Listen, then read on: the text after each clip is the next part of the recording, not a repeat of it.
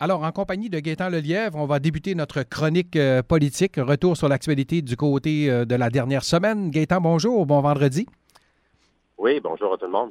D'abord, on va s'attarder euh, aux sujets locaux. Euh, ben, euh, la COVID-19 est inévitable et ce, après 8 février dont on a parlé sur nos ondes cette semaine avec le directeur de la santé publique qui disait, ben, oui, effectivement, ça se discute au niveau de la santé publique, les, les, différents directeurs et la santé publique du Québec, la possibilité qu'après le 8 février, on remette les zones d'alerte et que la Gaspésie, si on a un beau portrait, un portrait comme on a en ce moment-ci, qu'on pourrait retourner dans une zone où il y aurait moins de restrictions.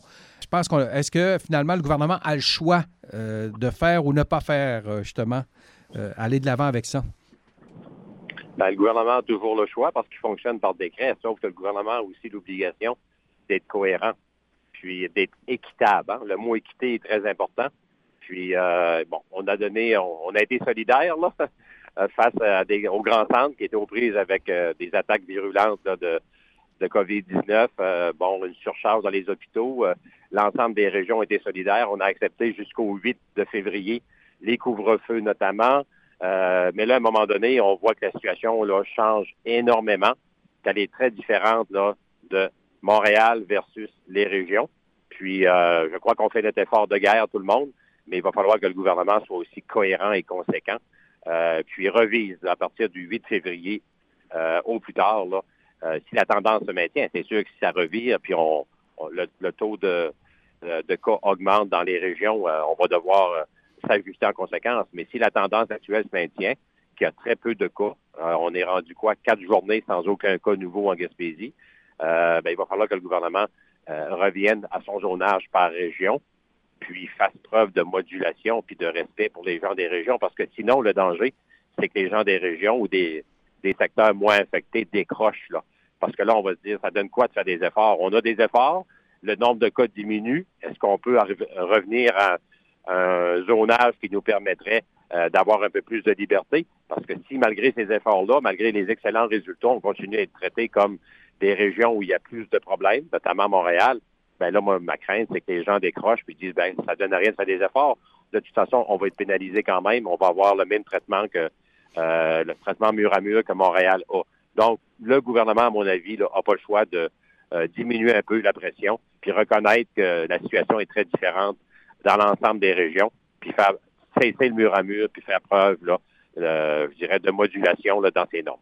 OK. Euh, autre point là-dessus, si la région donc se voit mettre dans une zone d'alerte moins, donc dans le fond moins sévère que d'autres régions, est-ce qu'il faut la protéger? Euh, parce qu'il y a d'autres élus qui disent oui, OK, parfait, mais au moment où euh, la Gaspésie pourrait être en zone orange ou jaune, euh, on verra, là, est-ce qu'il ne faudrait pas la protéger avec des contrôles routiers pour éviter effectivement que des personnes des zones plus à risque viennent ici et ramènent le virus? Ça, ça s'est dit là aussi.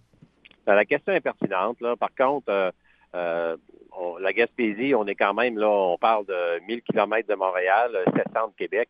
Euh, les foyers d'éclosion, hein, qui sont surtout dans les grands centres, euh, on n'est pas en été, on est en plein hiver. Euh, la plupart de nos restaurants, hébergements sont fermés, tout ce qui est saisonnier.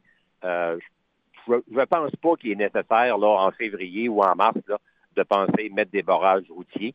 on verra si à l'été, si en mai, juin, la situation est toujours de sorte que Montréal-Québec euh, a des taux de contamination très élevés, puis nous, ben, ça va bien. Peut-être que là, on aurait, ça serait pertinent de se poser la question. Mais là, à un moment donné, il faut gérer le risque aussi de façon intelligente. Là. Mhm. Euh, puis je pense que le risque là, que les gens de Québec et Montréal s'en viennent en Gaspésie, là, en plein hiver, là, avec à peu près toutes nos restaurations et hébergements fermés, je pense que le risque est relativement faible. Donc, euh, moi, je ne crois pas qu'il faut aller à des barrages routiers là, au mois de mars ou au mois de, jusqu'en avril-mai, euh, je vois pas de risque à ce niveau-là.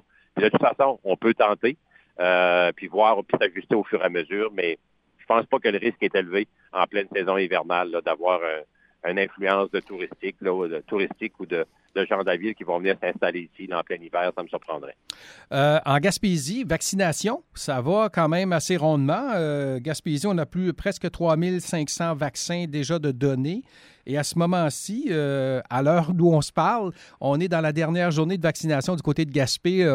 Alors, on peut dire euh, mission accomplie. On n'a on pas parlé de notre bonne nouvelle en, partant, en débutant l'émission. Oui, mais on, va, en parler, par exemple. Je pense que tu es en train de mettre le doigt dessus. Oui, effectivement, parce que d'habitude, on commence avec la bonne nouvelle. Mais euh, là, oui, je, on n'est pas habitué encore. On va s'habituer. Oui, effectivement. mais ça, c'est une bonne nouvelle. Même, euh, écoute, si on regarde au prorata de la population, le taux de vaccination, je pense que la région, c'est une des plus élevées au Québec à ce moment-ci.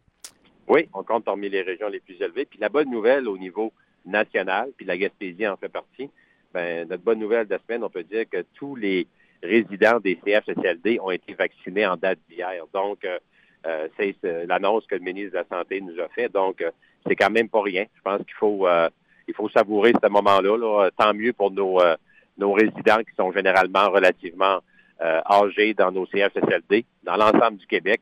on a réussi à les vacciner là, dans les derniers jours. Donc, je pense qu'on a notre bonne nouvelle. Et puisqu'on parle de vaccination, on va faire le saut euh, aussi ben, du côté national et ça aura un impact au niveau de la, de, la côte ben, du Québec et de chez nous aussi. C'est que la semaine prochaine, euh, Pfizer ne produira pas de vaccin, on n'en aura pas. Euh, et ça va diminuer pour les prochaines semaines au mois de février. c'est peut-être ça, ça c'est une moins bonne nouvelle.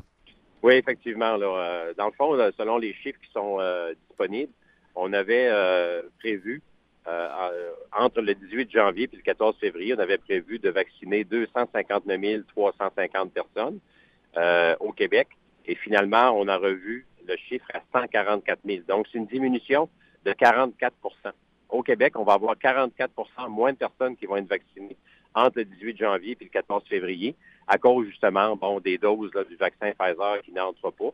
Euh, on nous dit que c'est un changement d'usine, il y a un retard, c'est temporaire, puis que la nouvelle usine va avoir une capacité de production accrue et on devrait apparemment d'ici le mois de mars revenir avec le même nombre de doses qui était prévu initialement.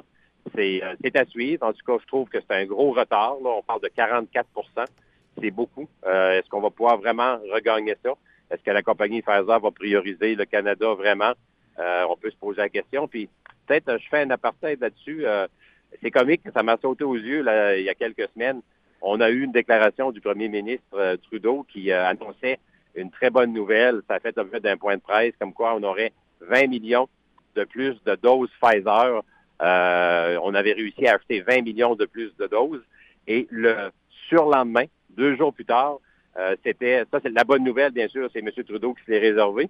Mais deux jours plus tard, la mauvaise nouvelle, c'était le major général du Canada, Danny Fortin, qui est mm-hmm. responsable de toute la vaccination qui lui avait le, je dirais, le, le, le, le mauvais job de venir annoncer que Pfizer ne pourrait pas remplir ses commandes. Puis euh, une semaine plus tard, le major Danny Fortin a dû revenir pour dire une deuxième, un deuxième retard est, est accusé dans le dossier. Donc euh, c'est comique, hein? Euh, la bonne nouvelle, 20 millions de doses supplémentaires qu'on aura un jour, c'est le premier ministre. Mais quand c'est des mauvaises nouvelles, on envoie nos soldats au front. Donc, c'est des comiques de voir ça. Là. Et parlant de ça, on a vu aussi le premier ministre de l'Ontario qui, lui, euh, en a profité avec l'élection de Joe Biden pour dire euh, ben, pourquoi pas, euh, on pourrait pas s'approvisionner aux États-Unis maintenant, parce qu'on le sait qu'avec Donald Trump, on avait réservé les doses seulement aux États, mais les usines de Pfizer produisent là-bas. Est-ce que c'est une idée qui, en tout cas, qui, mérite d'être regardée là, éventuellement, là, qu'au lieu de faire venir les vaccins de l'Europe, qu'on puisse les avoir plus rapidement même avec nos nos voisins du Sud? Ben, euh, le, premier ministre d'Ontario a sorti un peu de son chapeau. Là, Personne ne savait trop d'où ça venait. Un, l'approvisionnement, c'est de source fédérale. C'est le fédéral qui a le, la juridiction, qui a le mandat de voir à l'approvisionnement en vaccins, mais la distribution se fait par les provinces. Donc, euh, l'idée mérite peut-être d'être explorée, mais euh, je dirais que c'est ça n'a pas fait long feu. Hein. Il n'y a pas eu beaucoup de commentaires d'émis là-dessus. Non. Comme si c'était un petit peu plus un cri du cœur. Moi, j'ai senti ça. J'ai entendu la déclaration du premier ministre fort de l'Ontario. C'était plus un cri du cœur là euh, euh, qui adressait au nouveau euh, président des États-Unis. Maintenant, entre il reste qu'entre la faisabilité puis une demande là d'un premier ministre en période de crise, qu'est-ce qui va être retenu? je pense que c'est euh, difficile de, changer les règles en cours de route. Là.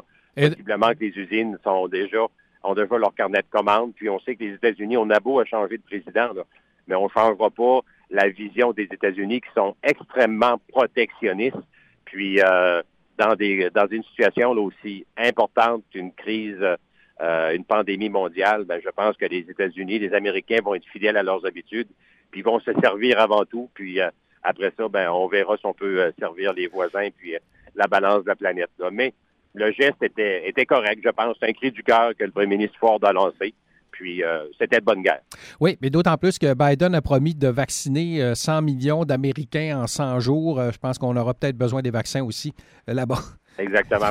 Exactement. Il a mis la barre encore plus haute que, que Trump. Donc, je pense qu'il va avoir besoin de toutes ces réserves de vaccins chez eux. S'il veut tenter de tenter de livrer son engagement. On va faire une pause, mais on est de retour, Gaëtan, dans un petit moment.